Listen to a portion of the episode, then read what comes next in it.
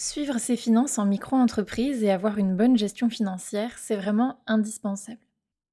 Encore trop d'entrepreneurs négligent cet aspect de leur business, c'est pourquoi j'ai voulu en parler dans l'épisode du jour. Hello et bienvenue dans un nouvel épisode à l'écoute du business. Je m'appelle Olivia et je suis formatrice et coach business. Ma mission, à travers mes programmes d'accompagnement, mes interventions ou encore ce podcast, et d'aider les entrepreneurs à créer et développer une entreprise durable et épanouissante. Dans ce podcast, en solo ou avec des invités, j'ai à cœur de vous montrer que vous pouvez, vous aussi, créer le business de vos rêves selon vos propres règles. Stratégie, astuces concrètes et partage d'expériences sont au rendez-vous chaque semaine. Dans la bonne humeur et avec bienveillance, on parle ensemble de la vraie vie des vrais entrepreneurs. Abonnez-vous pour ne manquer aucun épisode et c'est parti pour l'épisode du jour. En micro-entreprise, on n'a pas de réelle comptabilité, du coup les entrepreneurs, ils ont tendance à surveiller leur chiffre d'affaires, mais euh, pas vraiment leurs euh, dépenses et leurs sorties d'argent. Et je trouve que c'est hyper dangereux de fonctionner comme ça, euh, parce que ben, vous avez une image qui est tronquée et il manque une grosse partie de votre suivi financier. Pourquoi avoir une bonne gestion financière, c'est important Le premier point qui me semble quand même euh, essentiel, c'est que vous allez avoir une meilleure vision de votre activité au niveau de votre rentabilité, ça c'est hyper important. Ça vous permettra également de savoir si le statut de la micro-entreprise est toujours adapté à votre activité euh, dans le temps avec son évolution. Ça vous permettra aussi d'anticiper vos investissements et à mon sens, avoir euh, une vision euh, détaillée et saine de vos finances, ça vous enlèvera aussi un bon euh, poids des épaules. Ça peut réduire considérablement votre stress parce qu'il y a beaucoup de croyances, de, stress autour justement de l'argent chez beaucoup de personnes. Hein. Donc avoir une bonne vision et savoir exactement où on en est, qu'est-ce qu'on peut faire comme investissement ou pas, où est-ce qu'on en est dans notre trésorerie, dans notre chiffre d'affaires, dans nos dépenses c'est à mon sens aussi important euh, pour vous et euh, ça vous permettra euh, ben, d'être moins stressé et plus serein du coup face à vos finances. Déjà, ce qu'il faut savoir, c'est que tout le monde a des charges, même si en tant qu'entrepreneur sur le web, on a quand même la chance d'avoir des charges assez faibles. Mais le piège dans lequel il ne faut pas tomber, c'est de se dire Ah oui, bah moi j'ai que mes cotisations sociales, de toute manière je travaille à la maison sur mon ordinateur, donc j'ai pas d'autres charges. C'est faux, euh, on a tous des charges en tant qu'entrepreneur, donc il faut faire attention à tout ça. Le premier poste de dépense, effectivement, ça va être les cotisations sociales qui sont calculées en micro-entreprise en pourcentage de votre chiffre d'affaires. Donc tout comme les impôts, en micro-entreprise, tout est calculé sur le chiffre d'affaires. Il y a une gestion qui est simplifiée, donc l'administration fiscale ne tient pas compte de vos charges réelles. On va prendre un pourcentage sur le chiffre d'affaires on va effectuer un abattement sur le chiffre d'affaires pour les impôts, mais ce sera le même pour tout le monde. Peu importe que vous ayez des charges élevées ou pas. Donc c'est d'autant plus important face à ce motif-là de suivre vos finances en règle générale pour savoir si le statut de la micro-entreprise est toujours intéressant, si vous rentrez toujours dans vos frais et euh, si vous pouvez poursuivre dans les mêmes conditions. Du coup, vos cotisations sociales, vous les avez souvent en tête parce que de toute manière, vous allez faire vos déclarations de chiffre d'affaires tous les mois ou tous les trimestres selon l'option que vous avez choisie. Donc vous savez plus ou moins le chiffre d'affaires et les cotisations qui rentrent et qui sortent chaque mois ou chaque trimestre. Mais il ne faut pas oublier euh, les autres dépenses que vous avez qui sont liées à votre activité. On va faire un petit tour des dépenses principales pour vous donner un aperçu de ce à quoi il faut penser.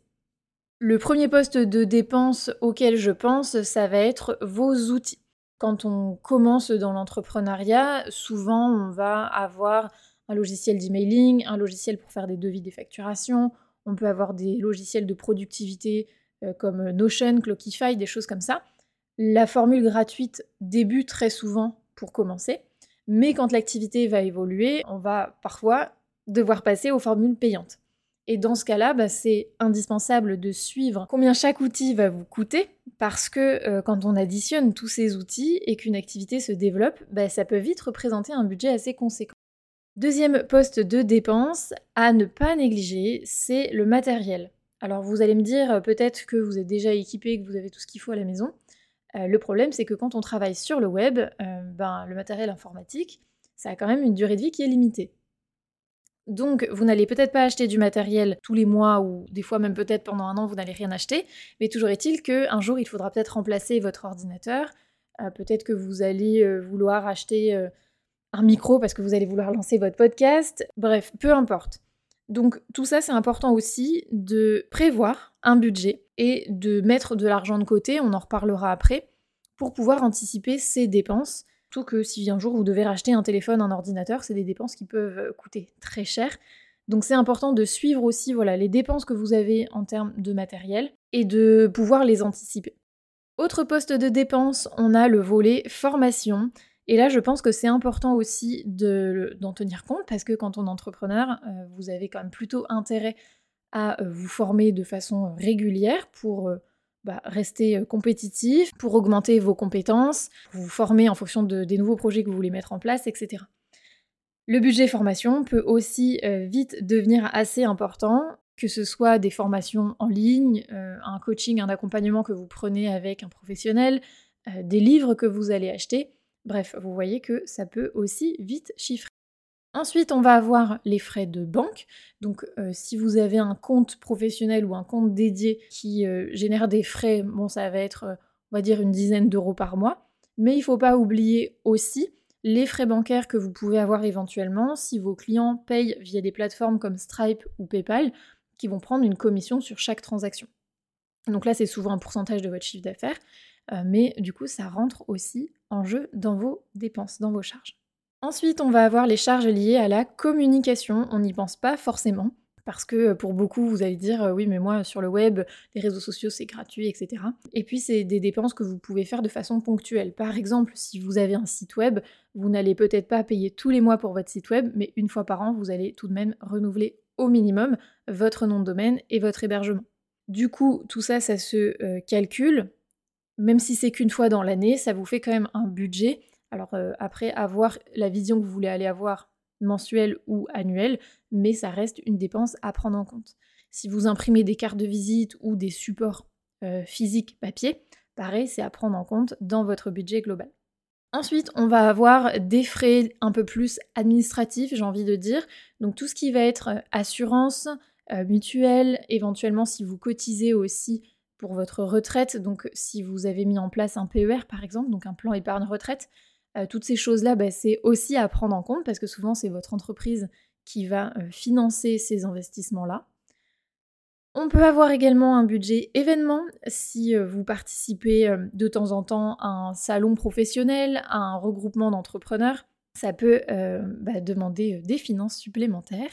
Et la dernière catégorie que j'ai indiquée aussi, c'est vos frais de déplacement. Alors ça, ce sera peut-être pas le cas de tout le monde, mais si vous avez une activité qui nécessite de vous déplacer sur le lieu où se trouvent vos clients, par exemple, bah, ça peut aussi vite être un budget. Je pense là notamment aux photographes ou aux thérapeutes, euh, quand vous vous déplacez faire euh, une séance photo ou euh, que vous vous déplacez chez votre client pour une séance, un massage, etc. Bah, à ce moment-là, vous allez prendre votre voiture ou prendre un billet de train, éventuellement avoir aussi un hébergement, etc. Donc tout ça, c'est à prendre en compte aussi parce que ce sont des frais qui sont nécessaires dans le cadre de votre activité. Alors je rappelle quand même au cas où en micro-entreprise, on ne déduit aucune charge. Donc tous ces frais de déplacement, de communication, de matériel de formation, vous ne pourrez pas les déduire. Toujours est-il que c'est important de les prendre en compte parce que, comme je le disais, ce sont des frais qui sont nécessaires pour votre activité. Si vous n'aviez pas votre activité d'indépendant de freelance, vous n'auriez pas ces dépenses-là.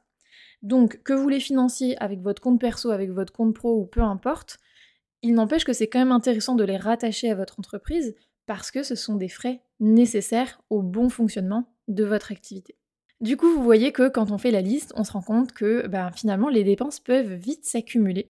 Au début, souvent, on n'en a pas beaucoup parce que, comme je le disais, en travaillant quand même sur des métiers qui utilisent le web, on a la chance de ne euh, pas avoir de frais importants comme par exemple la location d'un local, etc. Mais toujours est-il qu'il euh, y a quand même des charges à prendre en compte et que quand l'activité se développe et que on va euh, peut-être faire évoluer les outils qu'on utilise, peut-être qu'on va déléguer aussi, j'en ai pas parlé, mais si vous commencez à déléguer des, prestations, c'est aussi un poste de dépenses et de charges à prendre en compte. Donc voilà, quand l'activité évolue, on se rend compte que les charges évoluent aussi, et donc c'est important de garder un œil là-dessus. En suivant du coup vos entrées et vos sorties d'argent, vous allez pouvoir anticiper vos futurs investissements. Ça c'est un point important dont je vous parlais au début. Mais euh, si vous devez changer d'ordinateur d'ici euh, deux ans ou que vous voulez investir par exemple dans un coaching avec un pro, euh, bah, vous allez devoir vérifier que vous avez les fonds nécessaires pour pouvoir faire cet investissement-là. Donc soit vous en avez besoin tout de suite et à ce moment-là, bah, vous allez aller taper dans votre trésorerie et ben, j'espère qu'elle sera suffisante pour pouvoir vous aider de ce côté-là. Si jamais c'est un projet à moyen long terme, comme par exemple j'anticipe le fait que mon ordinateur, je devrais le remplacer d'ici 2 à 3 ans, eh bien tu pourras à ce moment-là prévoir tous les mois de d'épargner en fait de l'argent pour anticiper cette future dépense, ce futur investissement. Suivre vos finances, c'est aussi important pour savoir avec justesse combien vous allez pouvoir vous rémunérer. Puisqu'en micro-entreprise, vous êtes libre de prendre tout ou partie de l'argent disponible. Donc, euh, quand vous avez encaissé votre chiffre d'affaires et que vous avez payé vos charges, euh, l'argent qui reste, vous pouvez le prendre en totalité pour vous. C'est pas forcément ce que je vous recommande. Je pense que c'est important de garder de l'argent en trésorerie pour justement bah, subvenir à vos besoins et euh, les aléas qui peuvent intervenir et les imprévus. Mais du coup, avoir une bonne visibilité financière, ça va vous permettre d'ajuster votre rémunération au plus juste par rapport à vos besoins personnels, ce que vous avez besoin de prendre bah, pour subvenir à vos besoins, tout en respectant les besoins de votre entreprise, donc en anticipant justement ce besoin de trésorerie pour euh, vos investissements euh, futurs et pour vos charges courantes tout simplement. Pour suivre vos finances, je vous recommande vraiment d'avoir euh, un tableau de suivi alors ça peut être un bon vieux Excel, ça fonctionne très bien. Moi je sais que euh, je fonctionne comme ça. Euh, ça peut être après sur euh, d'autres outils si vous préférez. Mais d'avoir vraiment une vision très très claire sur tout l'argent qui va rentrer votre chiffre d'affaires, mais qui va aussi sortir, donc vos dépenses, tous les mois. Suivre ses dépenses quand on est prestataire de service, c'est pas une obligation, comme je le disais au début de l'épisode, mais je vous recommande vraiment, vraiment, vraiment de le faire, parce que comme je vous le disais, c'est le seul moyen d'avoir une vision réaliste, aussi bien sur votre rentabilité, sur le fait que le statut de la micro-entreprise vous convienne toujours, sur les investissements que vous allez pouvoir faire, etc. etc. C'est un point sur lequel j'insiste toujours avec euh, les personnes que j'accompagne parce que c'est vraiment important et ça vous permettra aussi de prendre des décisions qui soient éclairées. Donc si tu as besoin d'aide pour suivre tes dépenses au niveau de ton business, n'hésite pas à me contacter, on pourra euh, en discuter et voir comment je peux t'accompagner de ce côté-là. Si cet épisode t'a plu, n'hésite pas à laisser une note sur ta plateforme d'écoute et à le partager autour de toi. Et on se retrouve très bientôt pour un prochain épisode. Bye bye